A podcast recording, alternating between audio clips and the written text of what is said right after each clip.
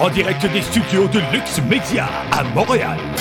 Voici votre émission de réinformation avec André Pitre.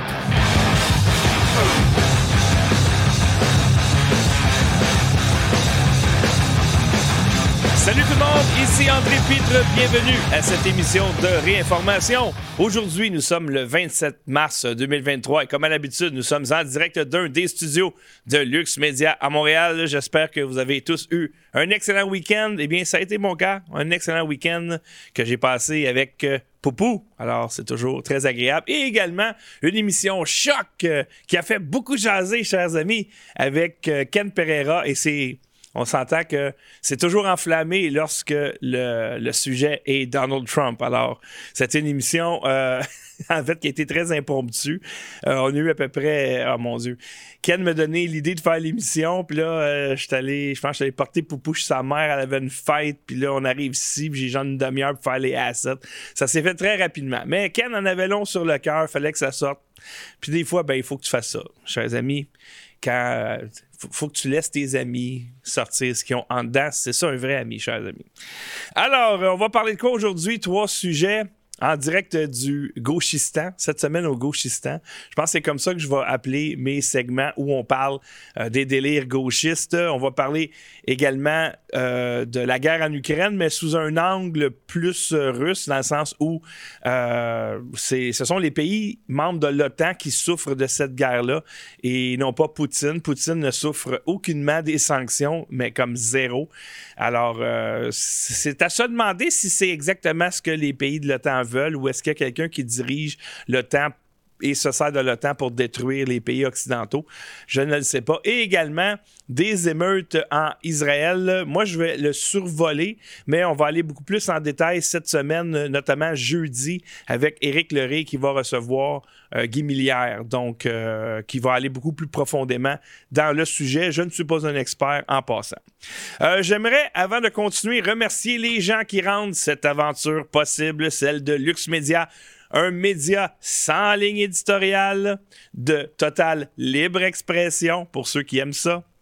Et euh, donc, merci à ceux qui font que cette aventure continue, notamment David James Lane qui nous a fait un don de 20 Merci infiniment. Et également, on a reçu un super chat de 100 Il faut le souligner. Euh, je n'ai pas le nom de la personne. Tout ce que j'ai, c'est un indice. Ça a l'air que c'est une superwoman. C'est juste ça que je sais. Et on a un nouveau patron euh, Dwight Wave ou Dight Wave, merci infiniment de t'être joint à la grande famille Lux Media et joignez-vous à moi, chers amis, pour l'accueillir dans cette grande famille. Alors, euh, je vais recevoir vendredi prochain, ici à ma gauche, euh, François Amaléga parce qu'il organise, je crois que c'est lui l'organisateur de euh, cette manifestation. Euh, on voit ici, les drag queens n'ont pas leur place dans nos écoles, leur place est dans les établissements de 18 ans et plus. Opposons-nous. Et ça aura lieu dimanche le 2 avril à 9h30 euh, au 53-63 boulevard Saint-Laurent et Sainte-Catherine, j'imagine, à l'intersection. Donc, euh, il y aura cette manif-là. Nous, bon, on sera là. Pourquoi on sera là? Parce que j'ai le temps. Et euh, c'est ça. Et, euh, d'ailleurs, je pense que ça a l'air d'être pas mal le, nouveau combat de, François, puisqu'il était. Je pense que c'est ce week-end, je suis pas sûr de la date, mais c'est assez récent, où il y avait une drag queen dans Westmount qui faisait une présentation devant des enfants, etc.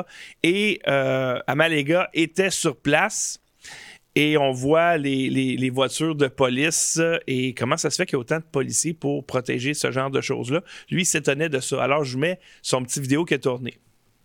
Ça, c'est la présence policière et la présence de la sécurité de Westmount pour un événement pacifique qui avait pour objectif de, euh, de s'opposer à la lecture des drag queens au conte, de, de contes aux enfants. Donc c'est ça, c'est tout. Donc euh, le drag Sébastien Potvin, avec son nom de scène, euh, Barbada, devait faire une lecture à la bibliothèque de Westmount. Nous sommes venus sans annoncer, mais on ne sait pas comment. Quelqu'un a passé l'information et les policiers sont venus pour la protéger, pour le protéger. Regardez, voilà tous ces policiers-là et la sécurité de Westmount, alors que nous sommes pacifiques. Nous ne sommes pas en train de nous opposer, en train de nous opposer au fait que ce soit fait aux enfants. Ça n'a aucun sens qu'on expose des enfants à des lectures où on crée les confusions des genres. Mais là, en train de se passer là, en tout cas, euh, ils ont exfiltré le lieu, ils n'ont pas dit, ils ont annoncé aux parents discrètement. On ne sait pas où ça se passe. Mais ça, c'est tous les policiers et toute la sécurité. Regardez, tout simplement pour ça. Alors, euh, je me suis dit, écoute, ça se peut pas qu'il y ait autant de voitures de police pour protéger un événement comme ça où la manifestation n'a même pas été annoncée, puis ça a l'air qu'il y avait des contre-manifestants sur place. Il y a des gens qui sont, pas mal organisés, euh, chers amis. Je sais pas qui c'est qui les paye, mais je suis allé voir la carte parce que, bon, il y a beaucoup de voitures de police. Est-ce que c'est possible, par exemple, que le poste de police soit voisin de la bibliothèque? Puis là, ça pourrait expliquer.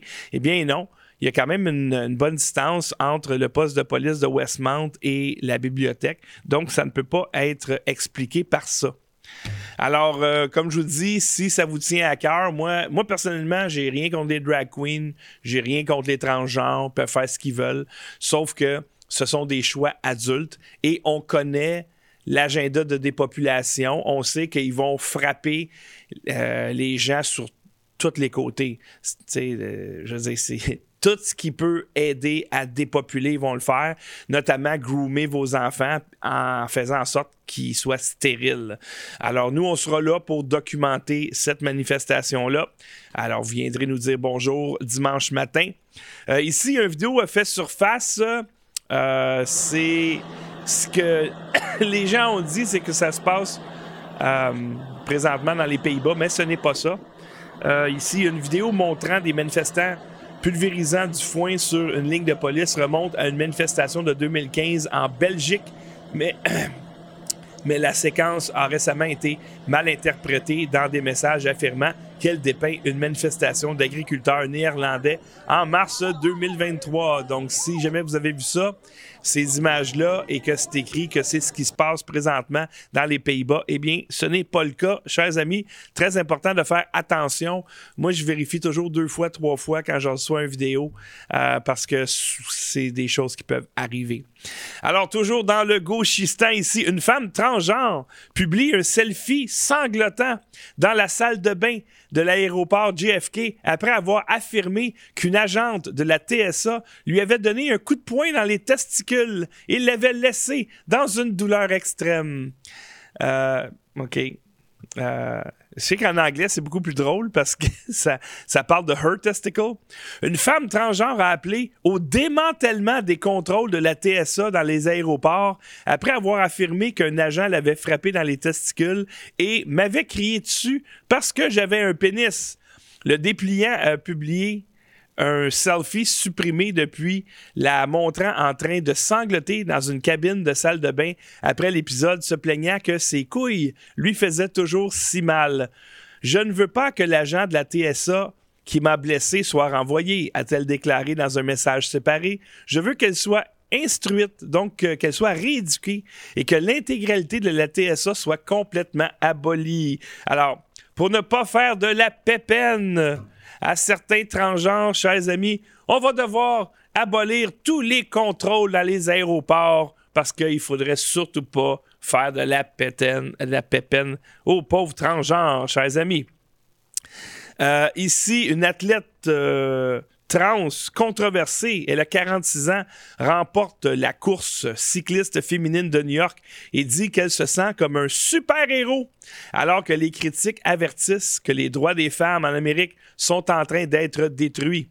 On parle ici de Tiffany Thomas, 46 ans, qui est née de sexe masculin, a terminé la course cycliste Randall Island Crit sur le podium, faisant exploser la compétition hors de l'eau. Donc, c'est un anglicisme. Ça veut dire qu'elle a littéralement détruit ses adversaires pour arracher la première place.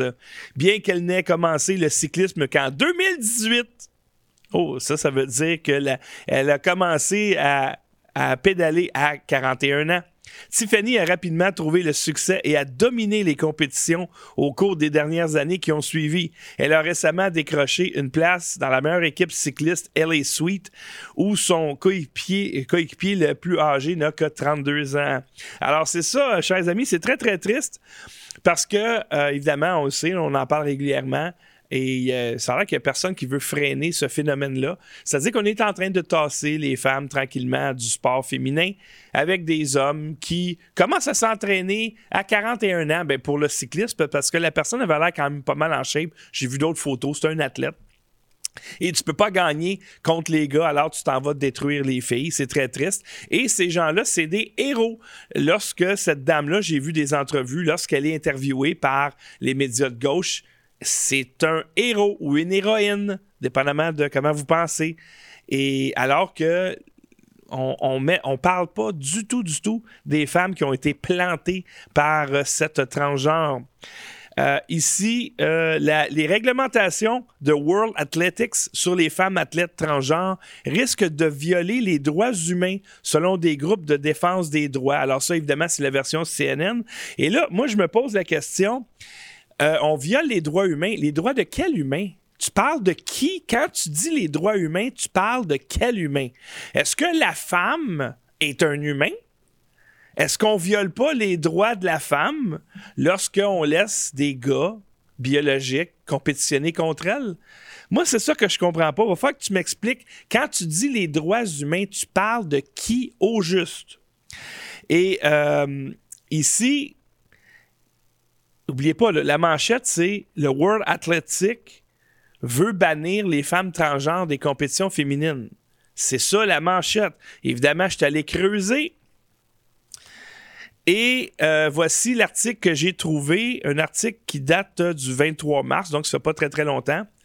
Euh, ça dit le World Athletic vote pour exclure les athlètes féminines transgenres le président affirme que la décision est basée sur le besoin primordial de protéger la catégorie des femmes. Fait que là, tu dis, OK, ils ont banni les femmes transgenres, c'est pas juste, enfin, ils allument.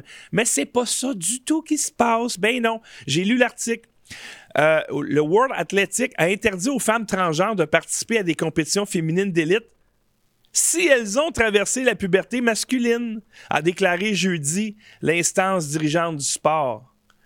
OK, donc finalement, eux autres, ils semblent avoir rien contre un enfant qui a été charcuté, groomé, avant, avant la puberté, on s'entend, on parle de 11 ans, là. OK? Euh, fait que s'il y a un enfant qui a été abusé de lui ou de elle et qui a été charcuté, mutilé, stérilisé, eh bien là, on n'a pas de problème avant la puberté. OK? Euh, mais je pense, moi, que même à ça, ça change pas la biologie. Quand même que tu écoutes le, coupes le pénis puis tu donnes des hormones, même si c'est avant la puberté, il y a quand même la génétique d'un gars. D'après moi, c'est peut-être que c'est moins pire. Euh, je pense pas que c'est bien moins pire que ça. Je continue ici. L'article dit le Conseil a également voté pour resserrer les restrictions imposées aux athlètes présentant des différences dans le développement sexuel, réduisant de moitié la quantité maximale de testostérone plasmatique pour les athlètes à 2,5 nanomoles par litre contre 5. Fait qu'ils ont diminué. OK, mais t'interdis pas les athlètes transgenres, là. T'as juste d'autres critères de mesure mais c'est pas vrai de dire que les femmes transgenres sont éliminées des compétitions athlétiques. C'est pas vrai. Ils font juste changer les barèmes. Ils sont juste pas capables de mettre le pied à terre à regarder, là, c'est assez. Et pour vrai, s'ils font ça, là, tu as 95% de la population qui va se lever et applaudir. C'est garanti. Si tu es un parent de petite fille, tu vas te lever et applaudir. Mais c'est le 5% peut-être d'extrême gauche euh, woke, débile mental, euh, qui font du bruit. Et vous savez, euh, ce qu'on dit, c'est de greasy, c'est squeaky wheel gets the oil. C'est-à-dire que la roue qui crie, c'est elle qui a l'huile. Eh bien, c'est ce qu'on fait. Ça, ça veut dire que nous, on crie pas assez fort. On laisse des transgenres, on laisse des on laisse des groomers aller faire des comptes pour enfants dans les bibliothèques que vous payez, puis on reste chez nous parce qu'on veut pas passer pour des bigots. Ben non, parce que faudrait surtout pas les choquer. Faut pas les choquer ces gens-là. Faut pas les offenser. Toi, toi, tu peux être offensé toute la journée. T'es hétérosexuel, t'as la peau claire, euh, t'as une famille, t'es marié, t'as des enfants. Toi, on peut t'offenser toute la journée, mais il faudrait surtout pas offenser ceux qui ont des maladies mentales. Alors ici, euh, le passeport pour les vaccins est inconstitutionnel, disent les résidents de l'Ontario qui lancent un appel. Alors j'ai mis l'article justement pour faire contraste avec euh, le sport féminin, pour dire que pour eux autres, là, si un homme qui se met une perruque, qui dit que que je suis une femme, puis que je m'en vais détruire des femmes dans une compétition sportive, ça, c'est bon pour les droits de l'homme. Sauf que de demander à quelqu'un d'avoir une passe nazie pour être capable de rentrer au resto, ça, il y a pas de problème. Les droits de l'homme, c'est pas grave, il n'y en a pas de problème. Alors, des avocats représentant plusieurs résidents de l'Ontario ont déposé un recours affirmant que le système de passeport de vaccination de la province était inconstitutionnel.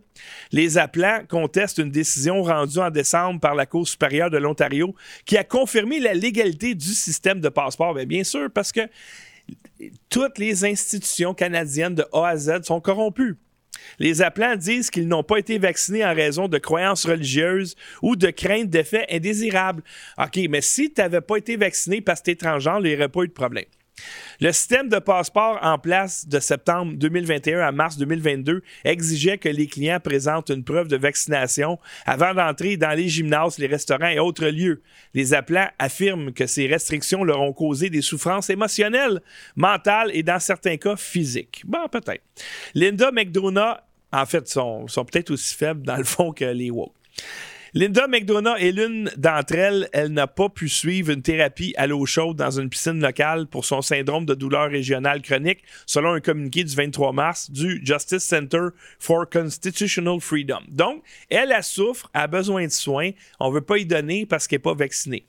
Euh, par contre, si c'était un homme transgenre dans une compétition de natation, ça, il n'y aurait pas eu de problème, pas de vaccin, pas grave, il n'y a pas de problème. Euh, maintenant, ici, ah ben oui, ben oui, selon euh, le journal ou le magazine, peu importe, Hypnose, les hommes qui portent du maquillage paraissent plus virils selon une étude. Et là, évidemment, on voit un homme euh, extrêmement féminisé, euh, ça, c'est ça, c'est l'homme idéal euh, selon euh, les woke et selon les médias et les gouvernements. Et là, évidemment, je me dis, ben voyons donc, voir si une étude, voir si les hommes et les femmes vont trouver qu'un homme maquillé est plus viril qu'un homme qui n'est pas maquillé. Et finalement, l'article porte à confusion. Parce que dans l'article, on voit un paquet d'hommes avec du maquillage, c'est complètement grotesque. Sauf que voici la réalité. Voici ce qu'ils ont présenté au, dans l'étude. Les visages masculins ont été jugés plus attrayants lorsqu'ils étaient présentés avec un maquillage subtil que lorsqu'ils étaient présentés sans maquillage, a déclaré la Dr. Batress. Et ce, et ne sont pas seulement les juges féminins qui ont constaté ce fait, mais aussi les juges masculins. Mais là, ce que je vois, là, c'est pas des hommes maquillés, c'est des hommes photoshopés. Fait qu'on a pris euh, le visage d'un homme avec des boutons, des imperfections à la peau. On l'a photoshopé, puis on a dit lequel des deux il a l'air plus viril? Ben, c'est sûr qu'un homme pas de boutons a l'air plus viril parce qu'on associe les boutons à l'adolescence. Fait qu'un homme est plus viril qu'un ado, ça c'est sûr. Mais l'article tente à vous confondre, dit au lecteur que non, c'est un gars qui est maquillé comme une fille. C'est ça qui est viril. Alors, c'est complètement fou. En passant, chers amis, il est possible de faire des super chats lorsque vous m'écoutez en direct. Comment vous faites ça? Eh bien, tout simplement, si vous m'écoutez en direct, comme là c'est le cas dans le moment, mais ça ne sera plus le cas quand je serai plus en direct, eh bien, vous pouvez faire un commentaire, appuyer sur le signe de dollar et votre commentaire Évidemment, je n'ai pas le choix. Il faut que je le lise. Et vous faites donc partie de cette émission-là pour les générations à suivre. Alors, je vais vérifier une fois de temps en temps si on a eu des super chats. Merci beaucoup d'encourager Lux Media, chers amis. Alors ici, euh, c'est une vidéo d'une docteur qui s'appelle Sabine Hazan et qui parle de, euh, la politisation d'un médicament. Had threats when we started the hydroxychloroquine protocol, and people hated Trump. Um, especially, I'm like a Malibu physician too, so I have a lot of Malibu clients. So, you know, the first thing I would say is, look, I'm going to put you on hydroxychloroquine. And my patients that hated him would say, no, I'd rather die than take hydroxychloroquine. And, and that was the first thing to me. It was like, wait a minute, you'd rather die because you don't like a person and you don't like the drug. And to me, it's like, why did we make this drug political? Alors, quand on parle de Trump Derangement Syndrome, c'est exactement ça. Donc, elle dit les gens qui détestent Trump ne voulaient pas prendre de l'hydroxychloroquine parce que Trump en faisait la promotion. Les gens aiment mieux mourir que de prendre un médicament approuvé par Trump. Depuis quand avons-nous politisé ce médicament? Alors, c'est une réflexion intéressante. Et il y a des gens qui aiment mieux mourir que de donner raison à leur opposant politique. Ça vous dit à quel point euh, l'opération psychologique nommée COVID a affecté le cerveau de bien du monde. Alors, euh, ici, euh, attendez un petit peu, je suis rendu là. toujours dans le gauchistan. Le sénateur Ron Johnson confronte le secrétaire du HHS, euh, à propos des emails expurgés de Fauci sur les origines, du COVID. Le sénateur du Wisconsin, Ron Johnson, un républicain, a confronté le secrétaire du ministère de la Santé et des Services sociaux, Xavier Becerra ou Javier Becerra, au sujet des courriels non expurgés de l'ancien directeur du National Institute of Allergies and Infectious Disease, le NIAID, le docteur Anthony Fauci, concernant les origines du COVID-19. Et là, je vous mets euh, la vidéo justement de Ron Johnson qui montre aux gens, regardez, ça fait un an qu'on vous demande des documents, puis voici ce qu'on a reçu. By the way, we're down, you have produced 350 pages to us in the reading room. For over a year, we've been asking for the last 50 pages. This is what the 50 pages look like, okay? Now, again, I would argue congressional oversight should not be subject to the same redactions that were applied under FOIA request, I'm asking you, will you commit today to provide our oversight? And Senator... Alors, grosso modo, il demande euh, au, euh, au HHS, les, le ministère des Services et services, le ministère de la Santé et des Services sociaux, de fournir les 50 dernières pages non caviardées. Parce que vous savez que Fauci continue à dire que c'est possible que le COVID, le coronavirus ou le SARS-CoV-2 soit apparu comme par magie dans la nature à Wuhan. Il continue, sauf qu'il ne veut pas qu'on voit les 50 dernières pages d'un rapport de 400 pages. Quand quelqu'un cache quelque chose, généralement, c'est parce que c'est un menteur. Ici, euh, Tourbillon de la mort dans les pays de l'OTAN. Et oui, les pays de l'OTAN qui s'en vont, euh, s'en vont tous chez le chers amis. Alors, euh, Biden a appelé le Canada la Chine par accident. Euh, il était présent au Parlement canadien et évidemment, il est sénile. Alors, il y a de la misère à computer dans sa tête ce que je dois dire, ce que je dois pas dire, etc. Donc, c'est plus facile de, de, lire vraiment le fond de sa pensée. Même lui ne s'en cache pas. Voici euh, l'extrait. So today, I applaud China for stepping up. Excuse me, I applaud Canada. I'm, you can tell what I'm thinking about China. I won't get into that yet. Alors, ce lapsus, pour moi, indique que la Chine, euh, le Canada n'est qu'une petite province, euh, une petite bourgade de la Chine. Alors, il a dit, Biden, aujourd'hui, j'applaudis la Chine de s'être levé, euh, le Canada. Et il dit, vous pouvez voir ce que je pense de la Chine. Oui, c'est ça, c'est le fun. Ce que tu penses de la Chine, c'est que la Chine possède le Canada, tout simplement. ici, toujours, malheureusement aux États-Unis, on a encore raison, chers amis. Le procureur admet que les policiers euh, de DC, donc de Washington, ont agi en tant que provocateurs au Capitole des États-Unis le 6 janvier. Un procureur fédéral a admis dans des documents judiciaires que trois agents d'infiltration du département de la police métropolitaine de DC avaient agi comme provocateurs sur les marches nord-ouest du Capitole américain le 6 janvier 2021. L'admission est intervenue dans un dossier déposé le 24 mars devant le juge de district américain Rudolph Contreras qui cherche à conserver les séquences vidéo tournées par les policiers sous scellé judiciaire. Donc, euh, ils continuent, les policiers. Puis là, on parle, on parle pas du FBI, là. Ça, ça veut dire que c'est une action conjointe, le PSYOP du 6 janvier, c'est une opération conjointe entre le FBI et d'autres services de police, peut-être même l'armée. Et euh, on tente, en fait, euh, ces corps de police-là tentent de dissimuler toute séquence vidéo. Alors, merci beaucoup à Tucker Carlson d'avoir euh, montré certaines séquences. Ici, dans cette photo, on voit deux membres de l'unité de surveillance électronique du département de la police métropolitaine qui s'approchent du côté nord-ouest du Capitole le 6 janvier 2021.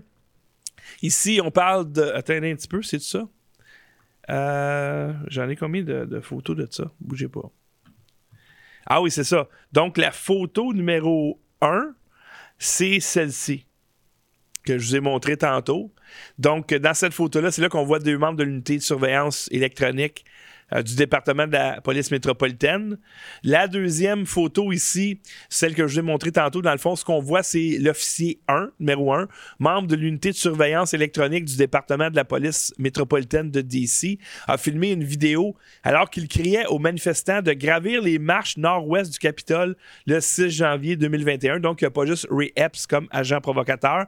Et dans cette photo, on voit deux agents infiltrés du département de la police métropolitaine marchant derrière Ashley Babbitt, celle qui a été assassinée, donc du côté nord-ouest du Capitole le 6 janvier 2021. L'un d'eux avait précédemment fait remarquer que quelqu'un se ferait tirer dessus. Et oui, et ça a été la pauvre Ashley Babbitt. Euh, qu'est-ce qu'ils tentent de faire euh, nos bons amis? Ben, c'est de décourager les gens de manifester, euh, soit par la violence, soit par la loi. Ici, euh, c'est un billet d'opinion qui a été publié il y a cinq jours qui dit dans le Washington Post. Le dollar est notre superpuissance et la Russie et la Chine le menacent. Poutine a déclaré Nous sommes favorables à l'utilisation du yuan chinois pour les règlements entre la Russie et les pays d'Asie, d'Afrique et d'Amérique latine. Ainsi, la deuxième économie mondiale et son plus grand exportateur d'énergie tentent activement d'affaiblir la domination du dollar en tant que point d'ancrage du système financier international. Vont-ils réussir? Évidemment que les États-Unis, eux autres, euh, ils veulent que leur devise domine parce que plus a de demandes pour leur devise, plus que la devise vaut cher. C'est la loi de l'offre et la demande. Donc, le pétrole, sa planète, s'achetait en dollars américains. Alors, quand tu veux acheter du pétrole, il faut que avant, tu achètes des dollars américains si tu n'es pas aux États-Unis. Ça fait augmenter la valeur du dollar. Tu peux être en France, puis tu veux acheter du pétrole de l'Arabie Saoudite, ben il faut que lui, il veut que tu, il veut pas, il veut rien savoir de l'euro. Il veut avoir des dollars américains. Fait qu'il faut que tu achètes des dollars américains. Et là, euh, l'article dit que Poutine puis Xi Jinping, ils veulent s'attaquer à la puissance du dollar américain. Sauf que c'est pas tout à fait ça qui arrive malheureusement. Ici, un article du euh, Russian New Agency, TASS. Euh, les États-Unis se tirent une balle dans le pied en limitant l'utilisation du dollar. OK, donc c'est eux, c'est les États-Unis qui limitent eux-mêmes l'utilisation de leur propre dollar. Les affirmations de Washington selon lesquelles Moscou empiète sur le dollar ne sont pas vraies, souligne le président russe. Ils ont, ils ont vu la branche sur laquelle ils étaient assis, je l'ai répété, en limitant l'utilisation du dollar sur la base de considérations conjoncturelles momentanées de nature politique. Ils se font du mal et, nous pourrions même ajouter, ils se tirent dessus dans le pied a déclaré Poutine dans une interview avec le journaliste Pavel Zaroubin. Selon Poutine, les affirmations des États-Unis selon lesquelles la Russie empiète sur le dollar ne sont pas vraies. Il dit Nous utiliserions le dollar. Donc, lui, il veut l'utiliser le dollar. Mais ils ne nous permettent pas a-t-il expliqué? comment pouvons-nous effectuer des paiements dans une devise acceptable par nos partenaires?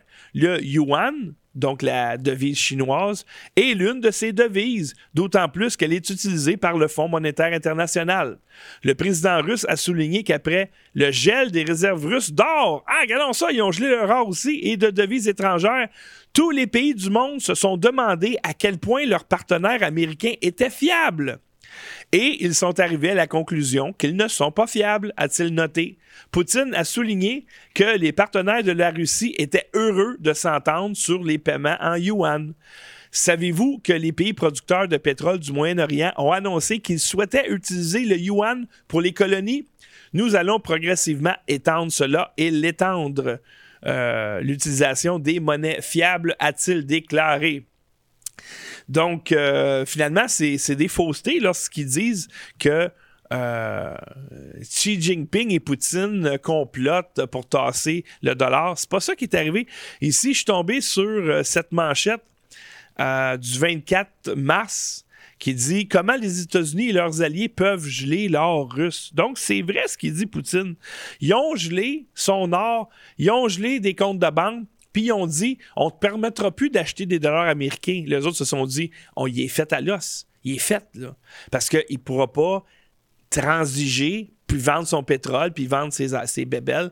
On y est fait. Il est servi d'abord. Son bon ami chinois, il dit ah, quelle belle opportunité de faire augmenter la valeur de ma devise. Alors, je vais dire, ben, écoutez les boys, euh, si la, Russie ne peut pas acheter le dollar américain, il peut acheter le, yuan. Et là, ben, les autres pays vont dire, hmm, euh, l'OTAN peut geler notre or? L'OTAN peut geler nos comptes de banque? Hmm, peut-être que ça serait une bonne affaire d'acheter du yuan, puis en attendant que ça se tasse, en tout cas, peut-être que c'est comme ça qu'ils pensent. Sauf que la Chine, d'après moi, est pas mal plus susceptible de, de faire ça, là, mais quand même. Alors, non, c'est effectivement l'Ouest qui se tire dans le pied. On le voit depuis le début. La guerre en Ukraine, ça fait plus qu'un an. Et c'est qui les pays qui subissent de l'inflation? C'est qui les pays qui subissent des pénuries? C'est qui qui est en train de crever? Puis tout ça, ce sont les pays de l'OTAN. Euh, on voit ici en France, ça va pas bien pour Macron. Alors, est-ce que euh, la prédiction de Ken va se réaliser? Alors, on voit ici la manchette du Parisien. Macron porte-t-il vraiment une montre à 80 000 euros pendant son interview? Nombre d'internautes n'ont pas manqué de relever que le président avait enlevé sa montre durant son, durant son interview de mercredi, alors même qu'il parlait de retraite et de SMIC. Pour certains, il s'agissait de cacher le bijou. Eh oui, peut-être que oui, hein? Euh, donc, on voit ici euh, la séquence, c'est ce qu'on a vu à la télé. Donc, on voit qu'il y a une montre qui a l'air de valoir pas mal cher. Et il l'enlève pendant l'entrevue parce qu'il parle d'austérité. Il faut serrer la ceinture. Hey, les, je demande à tout le monde, il faut serrer la ceinture. Là. Euh, les retraites, il faut, faut, couper là-dedans. ça n'a pas de bon sens. Là. Puis, oups, je monte à 80 000 euros. Et qu'est-ce que tu veux que je te dise? Et pendant ce temps-là, également, on demande aux, Français de se serrer la ceinture et on a cette manchette ici qui date de quelques temps, au mois de janvier, euh, qui dit que la France augmente euh, son, aide, euh, son aide militaire à l'Ukraine avec d'autres tanks. Et une autre manchette ici, l'Union européenne donne 2 milliards d'euros de munitions à l'Ukraine après l'appel aux obus. Donc, de l'argent, il y en a, c'est illimité. Si c'est pour faire la guerre, c'est illimité. Donc, on finance en Occident euh, littéralement le, meurtre des soldats ukrainiens, parce que c'est pas mal les autres qui meurent. Il n'y a, a, pas grand monde d'autres qui meurent que les soldats ukrainiens, malheureusement. Alors, je termine avec ce segment émeute en Israël. Alors, euh, attendez un petit peu, j'ai ça ici. Euh, cette manchette qui dit Les choses s'effondrent. Le congédiement du ministre de la Défense, Galant, porte à son paroxysme un effondrement étonnamment rapide et entièrement auto-infligé de la droite israélienne. Donc, euh, on blâme la droite israélienne de de se faire mal à elle-même. Le gouvernement a prêté serment en fin décembre. Le 4 euh, le 4 janvier, la grande réforme judiciaire a été annoncée par le ministre de la Justice, Yariv Levin. L'opposition tout le monde l'a compris, pesterait et se déchaînerait. Les vieilles élites observant leur déplacement n'iraient pas tranquillement dans la nuit, mais à la fin, la frustration de trois décennies de dépassement judiciaire, maintenant durcie en un sombre détermination, verrait la cohésion passer. Alors, euh, il y, a quelqu'un dans un groupe dont je fais partie qui a dit, regardez, Netanyahou, ce qu'il essaie de faire, là, avec sa réforme, c'est de devenir un, autre sort comme Poutine. Donc, c'est pas correct ce qu'il fait pour la démocratie. Euh, donc, la réforme, elle viendrait neutraliser, si je comprends bien, le Knesset, qui est comme l'Assemblée ou la législature euh, qui a autorité sur le gouvernement. Euh, et les manifestants, l'extrême gauche, évidemment, ben, font ce qu'ils font de mieux, c'est-à-dire tout péter. Euh, la démocratie, c'est terminé, les amis. Là. Quand tu censures les gens, ben, la seule façon qu'ils peuvent s'exprimer, c'est en, détruisant tout. Euh, pour la gauche, par exemple, ben, en tout cas, la nouvelle gauche, c'est pas bien grave. Ils veulent tout détruire de toute manière. Ici, euh, immense rassemblement. c'est ça ici? oui, immense rassemblement anti-Netanyahou à Knesset ou Knesset. bon plan contre-protestation. Le PM retarde le discours. Le premier ministre met en garde contre la violence dans sa première déclaration. Et là, je vais vous montrer des vidéos pendant ce temps-là de, ces manifestations-là qui ont lieu un peu partout en Israël. Euh, donc, euh, depuis le début des manifestations de masse contre le licenciement de Galant, mais euh, reporte le discours attendu sur l'arrêt de la révision. Les banques et les magasins ferment dans le cadre d'une grève nationale. Et là, on va voir euh, des images après que les anarchistes ont failli entrer par effraction dans la maison du premier ministre Netanyahou. La police a commencé à utiliser les jets d'eau dans euh, la rue Gaza à Jérusalem. C'est ce qu'on voit dans le moment. Et pour ceux qui, qui, le savent pas, comme moi je le savais pas. Donc le Knesset, euh, c'est l'Assemblée, c'est la législature monocamérale d'Israël en tant qu'organe suprême de l'État. Le Knesset est souveraine et a donc un contrôle total sur l'ensemble du gouvernement israélien, à l'exception des freins et contrepoids des tribunaux et des gouvernements locaux. Le Knesset adopte toutes les lois, élit le président et le premier ministre, bien que ce dernier soit cérémonieusement nommé par le président, approuve le cabinet et supervise le travail du gouvernement, entre autres. Donc, ça ressemble finalement à notre gouverneur général. Dans la réforme, euh, Netanyahou semblait vouloir prendre le dessus. Euh, et ça semble effectivement, en tout cas, mon opinion à moi, c'est que ça semble être un geste de dictature. Euh, je ne connais pas ces raisons. C'est la raison pour laquelle je vous invite à écouter l'émission de Éric Leray qu'on va enregistrer jeudi prochain pour en connaître un peu plus. Mais a priori, moi, j'ai l'impression que euh, Netanyahou essaie de, de, faire un move qui serait celui d'un dictateur.